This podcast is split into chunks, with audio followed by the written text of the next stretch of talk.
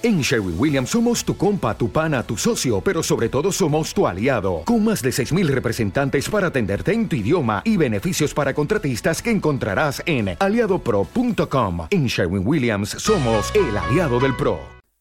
Se ha dicho que Madrid fue el rompeolas de las Españas o la caracola del rumor hispánico. Ambas cosas fue durante la Guerra Civil.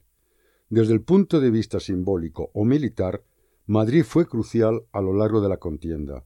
Su defensa convirtió una guerra corta en un tenebroso episodio de mil días. Madrid, además, adquirió tintes de leyenda. La Chispa Blanca presenta Reyes Malditos.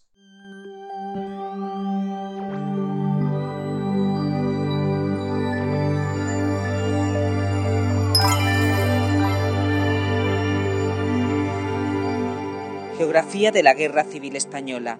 La batalla por Madrid. Buenos días, queridos oyentes, y bienvenidos a este nuevo episodio de Reyes Malditos.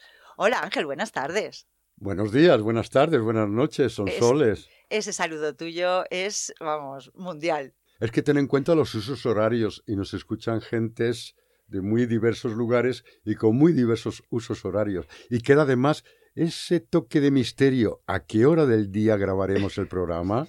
Ah.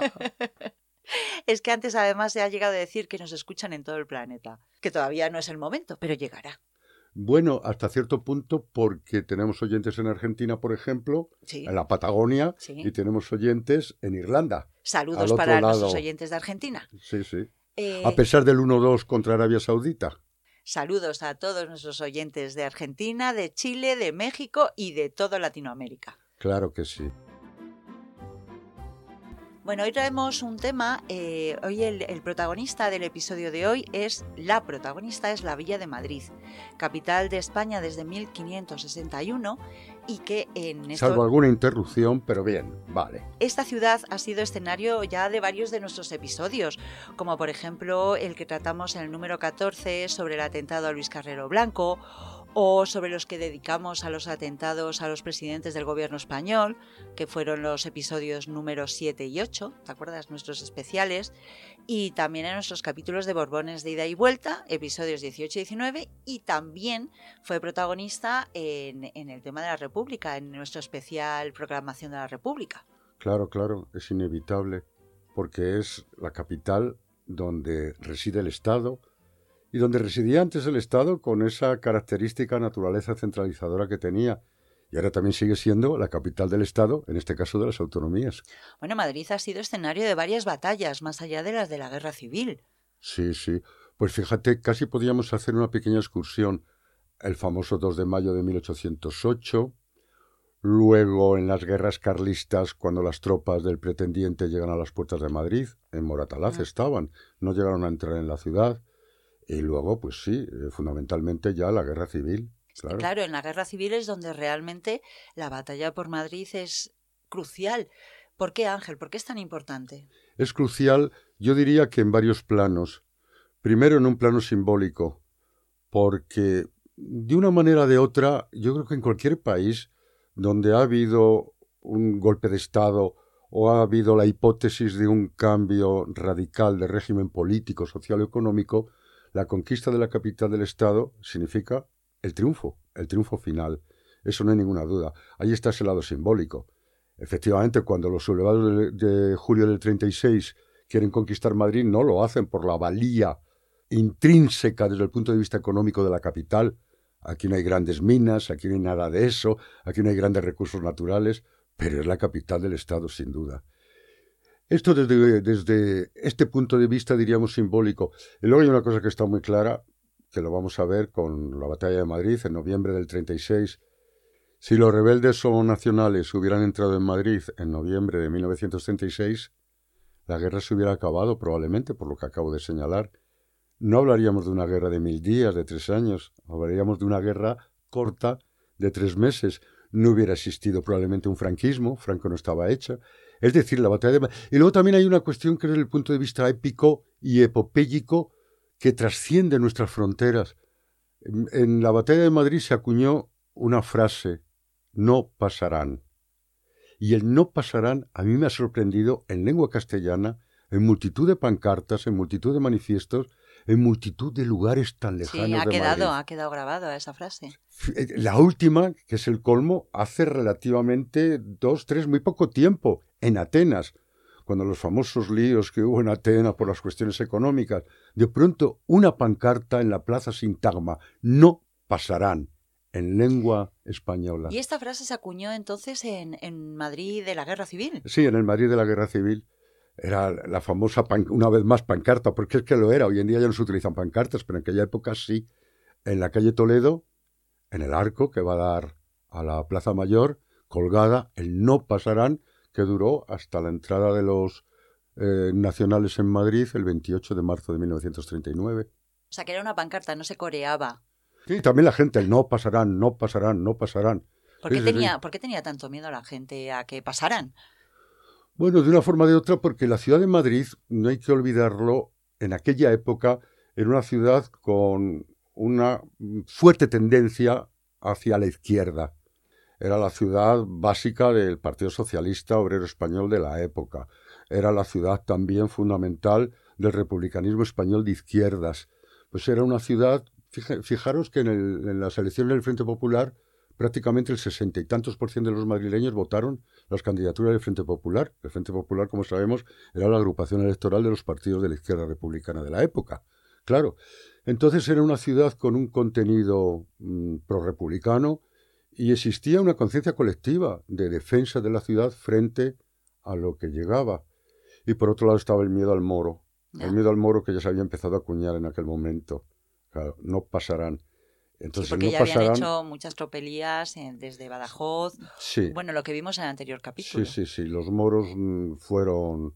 Se les dejaba normalmente 24 48 horas a su aire y no, no, no eran muy pacíficos. Yo creo que se estaban vengando en el fondo de la derrota del Rif. Porque alguno, no todos, pero algunos de los moros de más edad que llegaron a España habían combatido a los españoles en la guerra de Marruecos, que no deja de ser una paradoja, paradoja, enorme, sí. vamos. Y era así, sí, sí. Bueno, pero vamos a recordar, en el capítulo de hoy ya sabéis que lo que queremos es eh, animaros a que cojáis las mochilas y os mováis por toda la Comunidad de Madrid y por la Ciudad de Madrid, con lo cual os vamos a ir alternando pues hechos, eh, principales hechos y batallas de la Guerra Civil que ocurrieron en Madrid y Comunidad de Madrid y os los vamos a ir salpicando pues con sitios que podéis visitar. Claro, claro. Entonces, si te parece, lo primero, porque cuando hablamos de la batalla de Madrid, estamos hablando de que esto se inicia con los orígenes de la guerra civil. Hay que conquistar la capital. Y como sabemos, porque lo hemos contado ya muchas veces, en los planes de Mola, la conquista de la ciudad se iba a hacer desde fuera, y concretamente de las tropas que bajarían del norte, es decir, de la meseta castellana norte, bien por la línea de Valladolid, bien por la línea de Burgos con lo cual se iban a encontrar con los murallones de la Sierra Central, del sistema Sí. central, bien por el Alto del León, bien por Somosierra. Y esto es, esto es fundamental, porque son los diez primeros días, si queremos, de la guerra, la guerra en la Sierra de Madrid. Claro, para el los primer que, acto. Para los que no conozcan Madrid, explicar un poco la geografía que está diciendo Ángel cuando dice los murallones, se refiere a, la, a la cordillera central, que son, bueno, pues no son los picos más altos del mundo, pero son 2.500 metros, Navacerrada, ¿no? Por lo menos. Claro, claro, claro. Y, y Y no era fácil de salvarlo. no, no era fácil de salvar. El otro día hablábamos de la importancia de la orografía como determinante de los diversos escenarios de la Guerra Civil Española. Mm. Bueno, no vamos a insistir en eso, pero no era fácil de pasar, claro. Y en el Alto del León, por un lado, eh, en, la, en la zona del Alto del León, también más allá, en Peguerinos, el Alto del León, eh, Somosierra, bueno, pues fueron los primeros combates de los primeros días. El Alto del León es la frontera entre Segovia y Madrid. Marca Exactamente. exactamente, es un alto y es la frontera. También el puerto de Navafría, es decir, los pasos naturales. Somosierra, son los grandes Sí. pasos naturales. Y, y efectivamente, en el Alto de León, sobre todo en las tropas que venían de Valladolid, que se habían subido de Valladolid y que venían de allá. En Somosierra confluyeron las tropas que venían desde el norte, desde. Burgos, Aranda, y por otro lado García Escámez, que venía desde Logroño, Soria, por la carretera de Guadalajara hacia, hacia la sierra. Entonces, si esto ocurrió en los diez primeros días, la capacidad de reacción y de defensa de Madrid. Sí, por eso, por la, la- la- eh, esa, diríamos, casi cualidad o naturaleza social, sociopolítica que habíamos dicho antes Claro. de, la, de la capital. Y efectivamente, en la sierra se agolpan tropas regulares que no se habían sublevado en Madrid y las famosas milicias madrileñas, claro, y allí confluyen. A la hora de la verdad, los altos picos de la sierra consiguieron, los sublevados consiguieron conquistarlos, pero no consiguieron bajar de ahí. Diríamos que no bajan, en el caso del Alto del León, no bajan del famoso hospital que hay, el sanatorio. El sanatorio de los tuberculosos. Sí, ¿no? el, los, el sanatorio de los tuberculosos no consiguen pasar de ahí. En la zona de Navafría no consiguen bajar hasta Lozoya. Y en, el, en la zona de Somosierra pasan, pero no consiguen pasar de lo que podríamos denominar la línea marcada por Butrago. A modo de anécdota, podríamos decir que prácticamente en el kilómetro 79 de la carretera Madrid-Burgos estaba la frontera estabilizada, después de los combates que hemos señalado, entre la España franquista y la España republicana. De un lado estaría el Observatorio García Escámez, que era el punto más avanzado de los nacionales, y del otro lado estaría la Peña del Alemán, porque sencillamente un combatiente alemán murió allí, pero no un combatiente de las brigadas internacionales, sino un ciudadano alemán que residía en España antes del 18 de julio. Y en medio, que sería la frontera exacta, el parapeto de la muerte, donde hoy en día existen unas instalaciones del canal de Isabel II. Es muy interesante, ya les digo, cuando vayan por la carretera de Burgos, es que observen. Ahí, ahí, la Comunidad de Madrid ha preservado y ha marcado muy bien este espacio. Han hecho un itinerario circular de unos 8 kilómetros más o menos, que discurre todo, es muy bonito, por una pista forestal, que arranca eh, en un centro de interpretación que han hecho y arranca en el antiguo lavadero de paredes de Buitrago. Aquí además vais a encontrar pues un gran mapa de la zona, paneles identificativos y explicativos de todo. Y bueno, incluso hay vídeos en el centro de interpretación, bueno, está muy bien explicado. Este trayecto ha sido diseñado para que los visitantes podamos conocer un total de 26 elementos de arquitectura defensiva, entre los que se incluyen trincheras, nidos de ametralladoras, búnkeres y refugios varios. Claro, claro, claro. Y yo recomendaría, porque formando parte de este contexto, lo que se denomina el frente del agua, porque cuando las tropas de Mola no consiguen, como digo, romper esa línea que iría desde Buitrago hasta, sí, más o menos en las proximidades de Buitrago, porque lo que he señalado antes, ahí está. Y las tropas de Mola entonces se plantean, diríamos, un objetivo menos ambicioso, conquistar las presas que alimentaban de agua, los pantanos, las presas que alimentaban de agua a Madrid. Pero tampoco lo consiguieron y existe un, eh, un, circuito muy interesante, el Frente del Agua, donde ustedes pueden ver una especie de casamata en piedra de los nacionales en este caso, perfectamente marcado el yugo y las flechas en el dintel que da entrada al aposento y está excelentemente bien conservado. Además, algunos otros búnkeres, en este caso defensivos de los republicanos. Es muy interesante.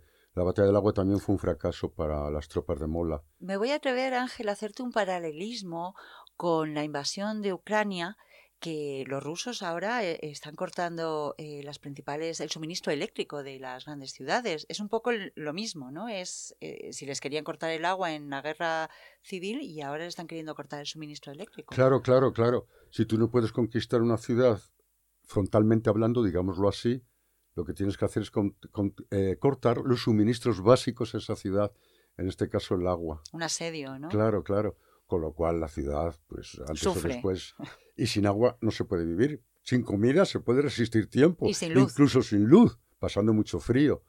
Porque el madrileño, qué frío pasó durante la guerra civil. Tengamos en cuenta que la ciudad de Madrid, no lo olvidemos, fue frente de combate. Claro, claro, claro. Por eso el gobierno republicano se tuvo que marchar en noviembre del 36 a Valencia, que se convirtió en la nueva capital de la República y posteriormente pasó a Barcelona, la tercera capital de la República durante la Guerra Civil. Pero Madrid fue frente y retaguardia, las dos cosas a la par. Y eso es una cosa muy curiosa. Podemos pasar a la segunda etapa de la, de la batalla de Madrid.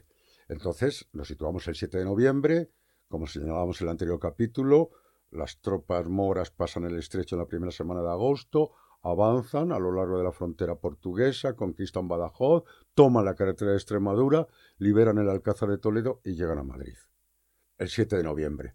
Entonces yo diría que una buena visita al Manzanares Un recuerdo en el puente de los franceses, es un excelente lugar de memoria. Y muy señalizado, muy bien señalizado está. Claro, claro, claro. Y el puente de los franceses fue objeto de, de confrontación continua. Y finalmente, más al norte del puente de los franceses, mirando hacia el Cantábrico, si quieren ustedes, la pasarela de la muerte. La pasarela de la muerte, que es donde el lugar por el que pasaron eh, las tropas regulares y los legionarios el 15 de noviembre de 1936 en dirección a la, a la ciudad universitaria. ¿Pero dónde estaba exactamente ese punto? Pues aproximadamente como un kilómetro, insisto, más o menos, quizás un poquito menos de un kilómetro, pero siguiendo la, la ribera del río eh, se localiza, se localizan los restos, porque la pasarela de la muerte primero fue una pasarela de madera, bueno, muchas pasarelas de madera. Los nacionales construían la pasarela de madera, los republicanos la bombardeaban, la destruían por la noche, volvían otra vez a reconstruirla, unas 16 o 17 pasarelas de madera, hasta que en el año 38 eh, construyeron de, de, cemento armado, de hormigón, de hormigón, hmm. construyeron ya un puente más resistente. Que acabaron la construcción de ese puente resistente prácticamente dos semanas antes de que acabara la guerra civil. Y luego ese puente fue bañado por el río y, salió a la superficie, pero francamente dañado y lo que se conserva son restos. Pero pensemos que eso fue decisivo para la entrada de los nacionales en la ciudad universitaria. La zona de ciudad universitaria, la dehesa de la villa, fue escenario fundamental. Sí, claro, ahí hay una línea que casi la podíamos trazar, que la línea sería la siguiente: dehesa de la villa, ciudad universitaria, paseo de Rosales, Bajamos al Manzanares, seguimos la ribera del Manzanares hasta Vallecas. Y el Parque del Oeste, no se te olvide. Claro, porque el Parque del Oeste está comprendido en este espacio que acabo de señalar. En el Parque del Oeste es maravilloso, porque ahí tenemos tres búnkeres, tres búnkeres de los nacionales, aunque están tapiados, pero se conservan magníficamente bien. ¿Y cuántos madrileños pasean por el Parque del Oeste en dirección al Puente de los Franceses? Ven eh, que no son residuos, que están muy bien conservados, insisto, y no reparan en que estamos ante tres auténticos monumentos arqueológicos de la guerra civil. Los estudiantes de las universidades de farmacia y medicina, que a lo mejor muchos pasan y no se dan cuenta de todos los impactos de metralla que quedan ahí, han quedado reflejados en la fachada. Claro, claro, porque no olvidemos que los nacionales llegan hasta el hospital clínico, el famoso hospital clínico de la época, y el hospital clínico, es decir, estamos al lado de la plaza de San Francisco de Sales, me parece que se denomina. La calle, la calle San Francisco de eh, Sales. En los orígenes de la calle San Francisco de Sales, la placita que da origen a, San Francisco de Sales. Toda esta zona que estamos describiendo es una de las entradas principales desde la desde, desde Segovia precisamente. Desde la carretera de La Coruña. Desde la carretera de lo que se denomina la carretera de La Coruña Nacional 6 desde Madrid. Es el principio de Madrid, justo. Sí, es curioso cómo el hospital clínico en toda, primero la memorialística que hay sobre la guerra civil, luego los trabajos historiográficos, pero también todos los testimonios de combatientes de aquella época y la novela histórica que se refiere a aquella época. Es que el hospital clínico es citado una y cien veces.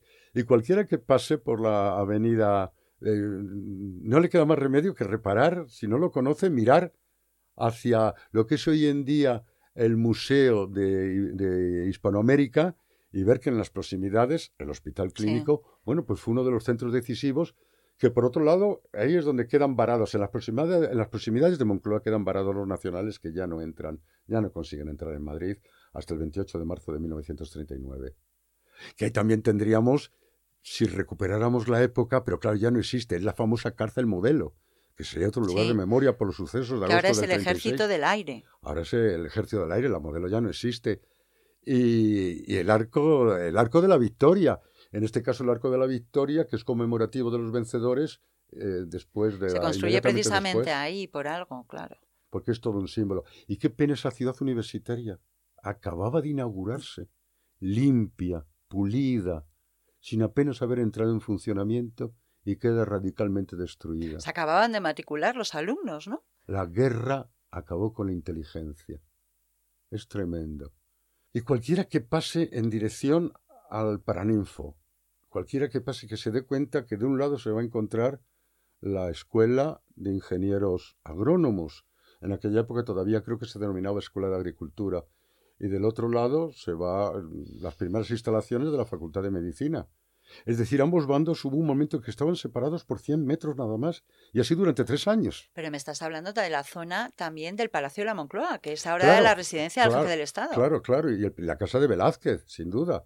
Entonces conviene reparar que el madrileño que pase por estos lugares, bueno, que se dé cuenta que fue Sí, pero y luego también te iba a preguntar, otro de los grandes escenarios, bueno, eh, hubo tantos, pero también dentro de Madrid, a la Gran Vía, a la famosa Gran Vía, se la llamaba la avenida de los obuses.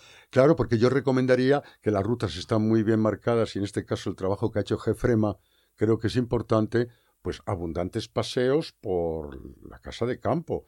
Y en la casa de campo, sin duda, hay un lugar referencial de la guerra civil, que es el Cerro de Garavitas el Cerro Gravista fue conquistado por los nacionales y allí instalaron sus piezas artilleras con las cuales bombardeaban Madrid.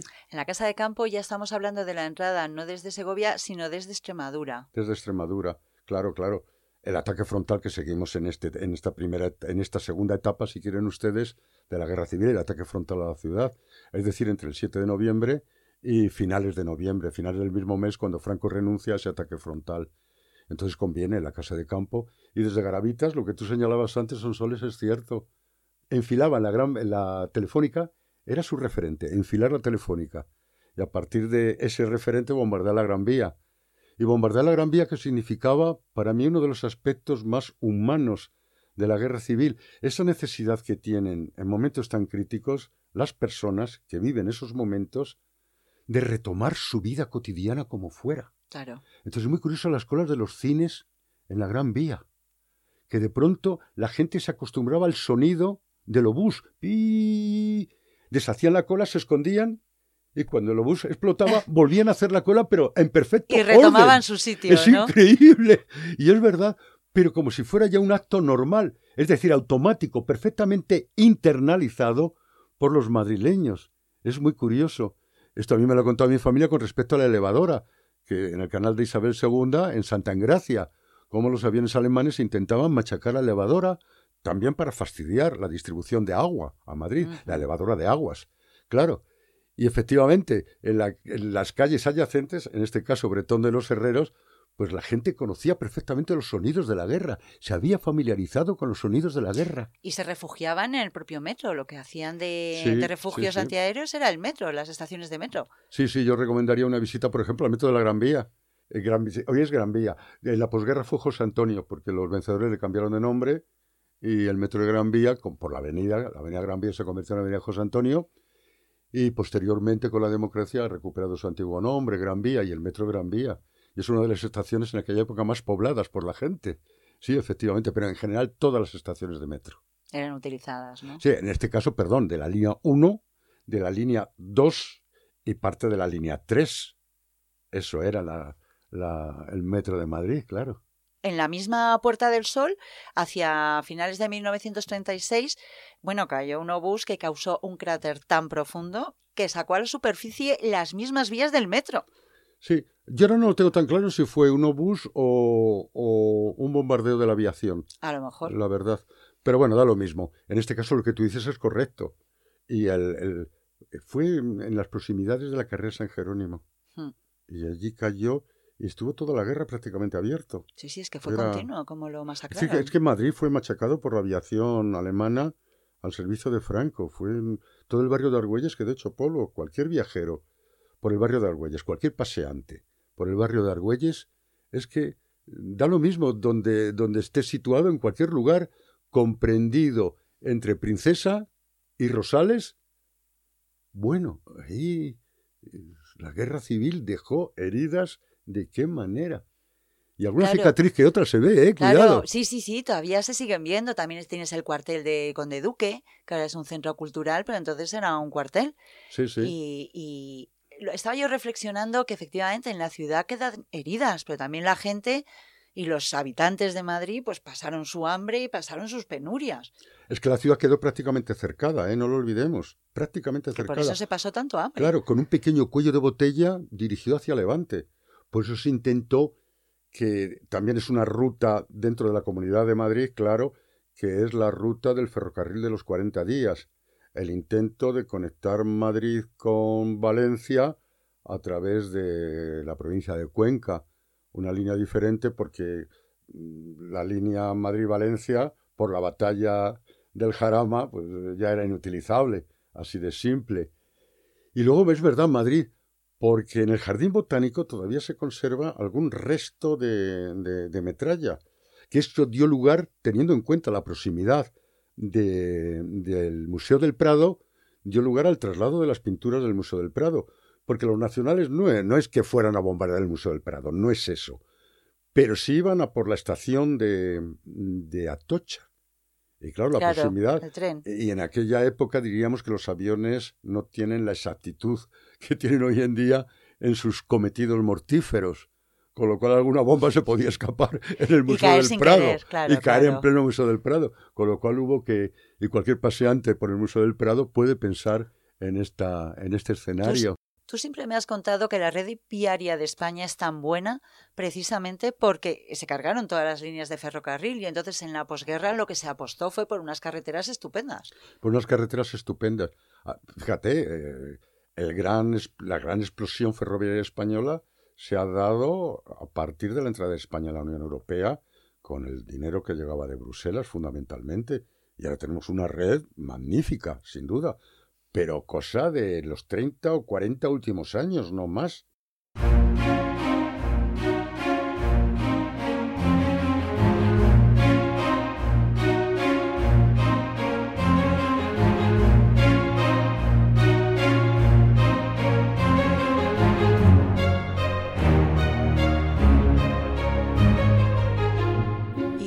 Ángel, ¿dónde estaba instalado el cuartel general del ejército republicano con ese Madrid tan tomado y que estaba tan complicado? Sí, para ser exacto, el cuartel general del ejército del centro, en el Capricho. Sí. Eh, Alameda de Osuna, cerca del palacete, bueno, el palacete no, el palacio de la duquesa de Osuna, ni más ni menos, es decir, de la casa de Osuna, en suma. Fue en 1937 unos búnkeres que pueden ser visitados eh, previa, hay que solicitarlo, por otro lado, y efectivamente es una cosa que a mí me interesa mucho, que prácticamente mantiene la misma temperatura tanto en invierno como, como en verano. Y luego yo quisiera señalar alguna pequeña anécdota, pero esto que se les escapa normalmente a los madrileños. Por ejemplo, si ustedes suben por la calle Juan Bravo, al llegar esquina a Velázquez, en el Colegio Jesús María, ahí fue la sede de la Junta de Defensa de Madrid. En la propia calle, en la misma calle que hemos citado, quizás la embajada más hermosa que hay hoy en día en Madrid, que es la embajada de Italia, eh, entre Serrano y Velázquez, precisamente, ahí estaba la sede central de las Juventudes Socialistas Unificadas. Si ustedes giran a la derecha, en la calle Velázquez, en la calle Velázquez, a la altura prácticamente del número 63, tenemos el edificio que fue el cuartel general en Madrid, digo bien, porque su cuartel general estaba en Albacete, el cuartel general en Madrid de las Brigadas Internacionales. Es decir, hay múltiples anécdotas que podemos contar para el casco urbano de Madrid, porque está repleto de referencias de la guerra civil. ¿Por qué no decir Bellas Artes? El famoso edificio de Bellas Artes que fuera checa. Fue una de las checas, de las tristemente célebres checas, en este caso republicanas. Claro, y podríamos... Sí, hay otra, había otra checa en lo que es ahora el Colegio Oficial de Arquitectos de Madrid, ¿no? Sí. Mm. era una cárcel gestionada por las milicias del Círculo Socialista del Sur. Y la otra checa más importante, que sepas que estaba, bueno, que lo sabes perfectamente, en el Palacio del Marqués de Riscal, en, la esquina de la calle Marqués de Riscal con Paseo de Castellana. Sí, que después de la guerra también fue checa, pero en este caso de los falangistas. Sí, efectivamente. A ver, y digo que lo sabes perfectamente porque explico a los oyentes que Ángel es miembro numerario del Instituto de Estudios Madrileños. Y entonces aquí se le ve que se lo conoce muy bien. Y empecé mis investigaciones en historia del Madrid contemporáneo, historia social del Madrid contemporáneo. Ahora que estabas hablando del Parque del Capricho, que la verdad que es una maravilla de ver, recomiendo a todo el mundo que vaya a verlo porque es precioso en sí mismo, más allá de la guerra civil, que sepáis que una de las novelas y también series más famosas ahora, que es La novia gitana, eh, empieza ahí, en el Parque del Capricho, de Carmen Mola. Claro, claro, claro. Es, está escenificado ahí, en el Parque del Capricho. No me estoy, pero además es, el, sitio es mágico. Es, mágico, es, majestuoso. Y el palacio es espléndido también. Claro, la casa de Osuna fue uno de los de las familias aristocráticas de gran raigambre, lo que yo denomino nobleza de cuna de, de nuestra de nuestro Gota, del diccionario Gota de la nobleza. La grandeza de España. Sí, sí, con muchas grandezas de España. Osuna, claro. Osuna, fíjense, sin ir más lejos, Osuna infantado.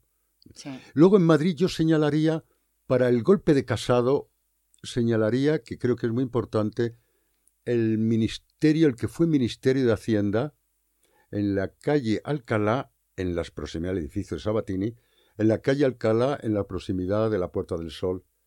Allí es otro de los cuarteles, de, otro de las sedes de la Junta de Defensa, y es donde Casado y Besteiro anuncian el 5 de marzo de 1939 a las 10 de la noche, en su famosa conferencia radiada, anuncian la sublevación contra el gobierno del doctor Negrín. Y, y, luego volviendo a la casa de campo, pero nada más, cerca de medicina, la ventaja es que lo tienen ustedes en la red, los que quieran acudir a ello. Están 15 segundos grabados de la rendición oficial de Madrid el 28 de marzo de 1939 a las 13 horas. El coronel Prada, por el lado republicano, y el coronel Losas por el lado nacional con sus acompañantes. Y la grabación dura 15 segundos, más o menos, dura muy poquito. Porque Madrid se rindió. La verdad es que es formalmente. Madrid nunca se rindió, fue ocupada al final de la guerra. Pero sí, existe ese acto, diríamos que es formal, de entrega de la ciudad por parte del ejército del centro.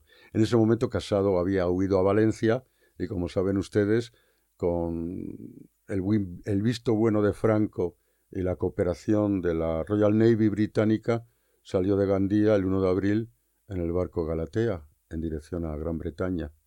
Pero bueno, sigamos. Porque el templo de Devoz, es que no me has hablado del de ah, claro. cuartel de la montaña. Y, y, tienes razón, el cuartel de la montaña. A ver, en el templo de Devoz, que ahora todos vamos a visitar ahí, ese maravilloso templo egipcio que fue traído piedra a piedra desde Egipto eh, con motivo de la construcción de la, de, de la, la, presa, de Asuán, sí. nos trajeron el templo de Devoz, pero antes, ¿qué había? Claro, la trajeron con, la, con ocasión de la presa Nasser, pero antes había el cuartel de la montaña, y el cuartel de la montaña es el centro diríamos, neurálgico de la sublevación el 20 de julio de 1936 en Madrid. El cuartel de la montaña no quedó excesivamente dañado con ocasión de la sublevación del 20 de julio, pero luego sí fue bombardeado convenientemente y quedó prácticamente destruido. Al final de la guerra, Franco se planteó la reconstrucción del cuartel, pero en el fondo había algo que no perdonaba al cuartel de la montaña que prácticamente no hubiera resistido nada más que un par de horas, tres horas y no más. De, las 7 de la mañana del día 20 a las 10 de la mañana prácticamente. La cuestión es que fue destruido y convertido en parque. Y allí se instala. Pero existe una alegoría, una especie de alegoría, los sacos terreros subiendo, entrando. Ah, sí, sí, entrando, sí. ahí está Cuando la alegoría que recuerda. Detrás que luego esto no es de la guerra civil, pero que sepáis, eh, a lo mejor es novedoso esto para los madrileños, para mí desde luego fue una sorpresa enterarme que el templo de Bot, lo que son los jardines del templo de Bot, están sobre una montaña que se llama la montaña de Príncipe Pío, y un poquito más abajo, cuando estamos llegando al tren, es donde están enterrados los héroes del 3 de mayo. Exactamente, exactamente. No tiene que ver con la guerra civil, pero... No, pero es interesante, es interesante. decirlo porque la montaña del Príncipe Pío, de hecho, salía de lo que es hoy la actual calle de la Princesa hacia abajo, hacia la estación del norte, y era un lugar, un espacio real, claro, que formaba parte del patrimonio de uno de los familiares, que era el príncipe Pío de Saboya. Claro, por eso. Y, y, parte de ese territorio se convierte en parte del barrio de Argüelles. Sí. Y otra parte, bueno, pues es los jardines que señalamos y el Parque del Oeste y todo eso. Una de las zonas más maravillosas que Claro, ahora claro. además actualmente han unido eh, los, jard- eh, eh, los jardines del Templo de Devot, lo han unido con los jardines de Sabatini y con la Plaza de España. El resultado, no sé, si, lo- si no habéis tenido ocasión de visitarlos, lo recomiendo porque ha quedado maravilloso el paseo. Sí, efectivamente. Pero bueno, claro, hemos hablado de Madrid, ciudad y del ataque frontal. Pero como bien sabemos. ¿Qué ocurrió en la batalla del Jarama? que tú Batalla la has Jarama y batalla de Guadalajara, ¿verdad? Y en el Jarama yo creo que sí que hay cosas interesantes que, que ver. A ver, perdón. Vamos a ver, en la batalla del Jarama, cuéntanos primero un poquito lo que fue, para que yo bueno, luego estamos en ir. febrero de 1937. Para mí ya lo he escrito y lo escribí en, en un diario, en el diario El Mundo en concreto. Mejor dicho, en la guerra civil, en los treinta y tantos volúmenes de la guerra civil que publicó el diario El Mundo, bajo el patrocinio de ellos.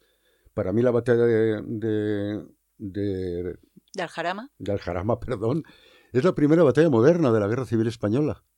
Porque hasta ese momento la Guerra Civil Española se parece más bien a una guerra muy anticuada. Y además es la primera batalla internacionalizada de la Guerra Civil Española. Porque allí se juntan todos los elementos exteriores que convergen Sí. en nuestra gran catástrofe del siglo XX. Y eso es una cosa muy interesante. De los aviones extranjeros, eh, artillería extranjera, las brigadas internacionales. Claro, y la batalla del Jarama por eso es muy importante. Marca un antes y un después en el desarrollo militar, en el desarrollo bélico de la Guerra Civil Española. Bueno, la cuestión es que los nacionales intentan entrar en Madrid, diríamos, por el eje de la carretera de, de Valencia, conquistar Chinchón, Morata y Arganda, y a partir de ahí entrar en Madrid. Van a fracasar, no lo van a conseguir, pero claro, la batalla del río Jarama deja unos residuos magníficos. Yo diría que es un parque temático de arqueología de la Guerra Civil. Bueno, de hecho ahí eh, se han juntado eh, los municipios de Arganda del Rey, de Monata de Tajuña, de San Martín de la Vega y de Rivas Vacia en Madrid y han creado un proyecto que es el Parque Histórico de la Batalla del Jarama. Y además eh, tiene nuevas nueve rutas, hasta nueve rutas, por los restos de la Batalla del Jarama, en donde se ve una, una de las rutas se llama las defensas republicanas, otra se llama las defensas nacionales, otras brigadas internacionales, una que a mí me ha llamado mucho la atención que se llama la colina del suicidio. ¿Por qué se llama así? Sí, la colonia del suicidio, porque ahí se inmola, porque es verdad, una especie de autoinmolación, una compañía británica de las brigadas internacionales intentando frenar a las tropas regulares, a, las, a un contingente de tropas nacionales para defender el lugar. Y sí, ha sido además un lugar, yo diría peregrinación, pero no me gusta la palabra, pero algo parecido a peregrinación, de los últimos brigadistas internacionales, ya prácticamente han muerto todos. Pero todavía me recuerdo tres o cuatro británicos muy mayores, con sus 90 años, visitando la, colina del suicidio, con lágrimas, claro que se les caía, Sí, porque los lagrimones. he visto que la gente ahí lo que hace es que lleva de recuerdo, deja algo en- eh, conmemorando ese lugar, pero Sí. algo que la gente trae de su casa. con una, una pequeña colinita de pedruscos Mm. que me recuerda a lo que suelen hacer los judíos como recuerdo, también aportar piedras. Las Sí. piedras del recuerdo las denominan ellos. Pues estas son iguales, las piedras del recuerdo. Ocurren cosas muy interesantes ¿eh? en los alrededores de Madrid.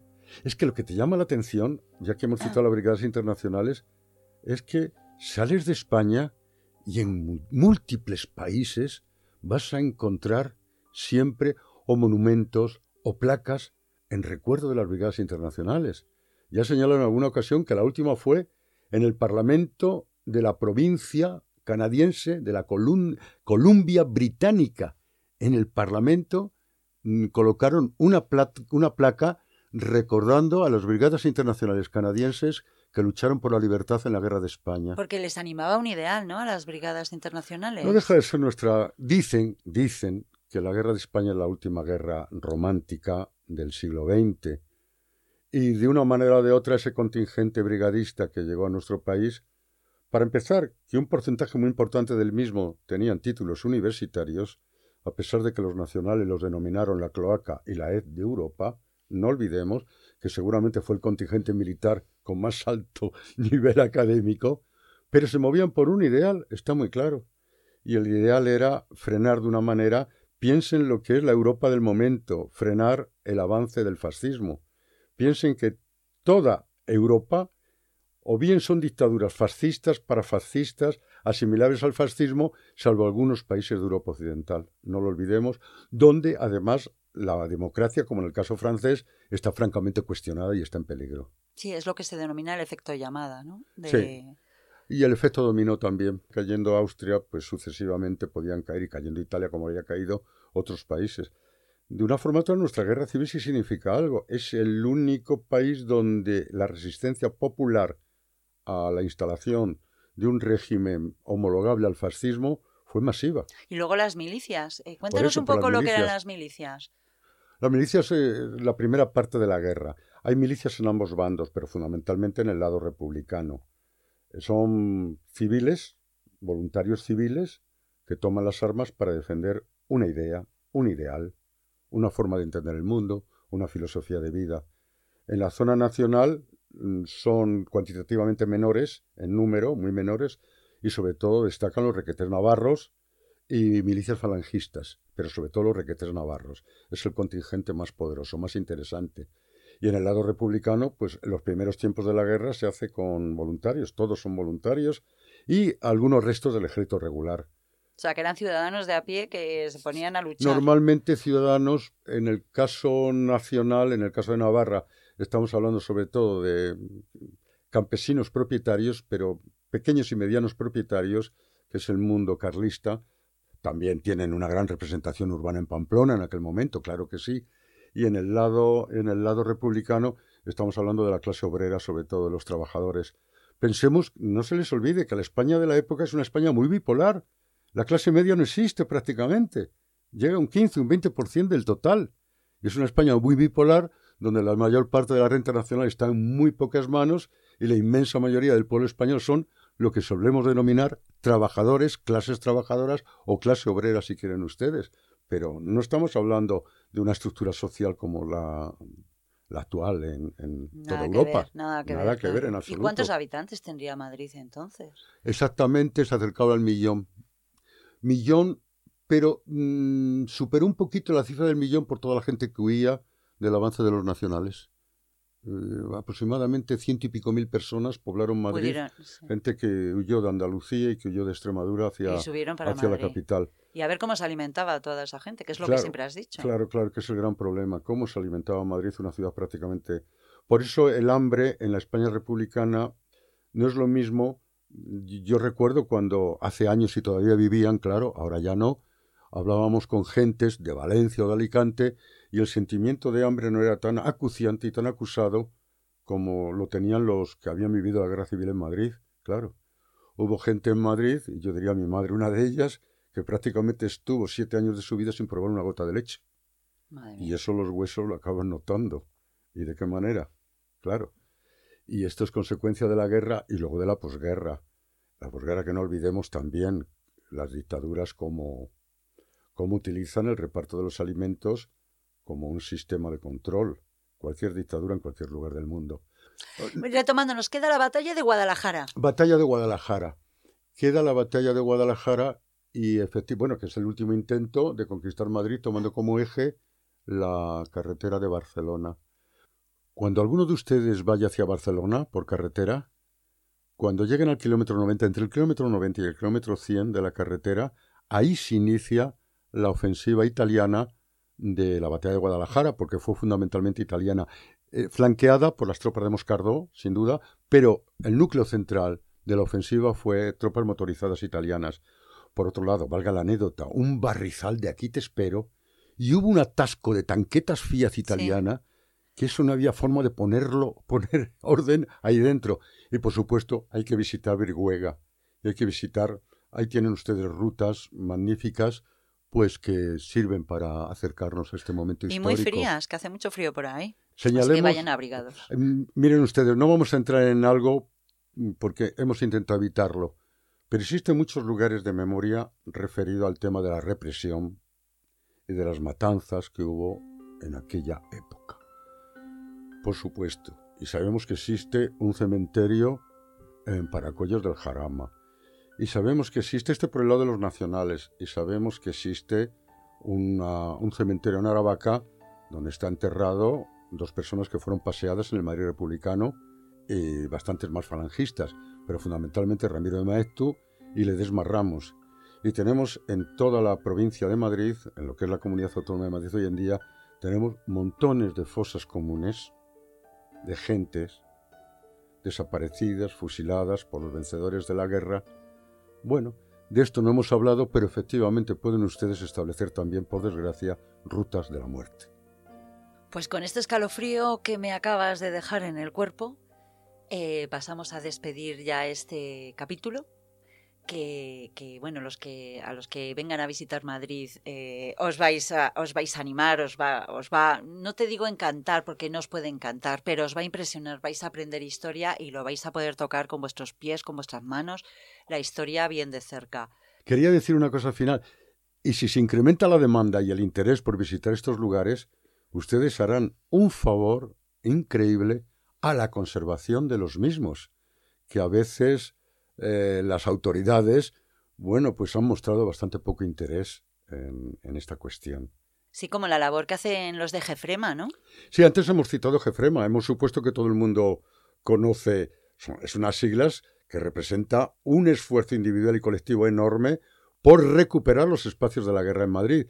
Es el Grupo de Estudios Frente de Madrid, GFREMA.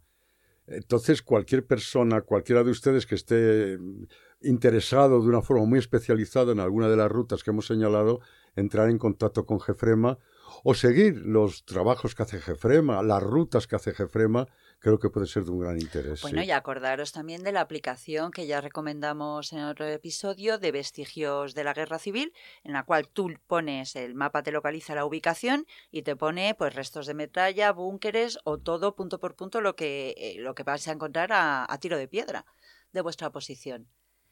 Y ahora ya sí, y ya os tenemos que decir que el próximo episodio que grabemos ya no vamos a publicar hasta el mes de enero, porque llega en las Navidades y toca comerse el turrón. Claro, hay que descansar un poquito y también hay otros, otras cuestiones que nos atañen y que ocupan nuestro tiempo. En enero ya volvemos con episodios, esperemos que muy interesantes. Pues hasta siempre, queridos oyentes.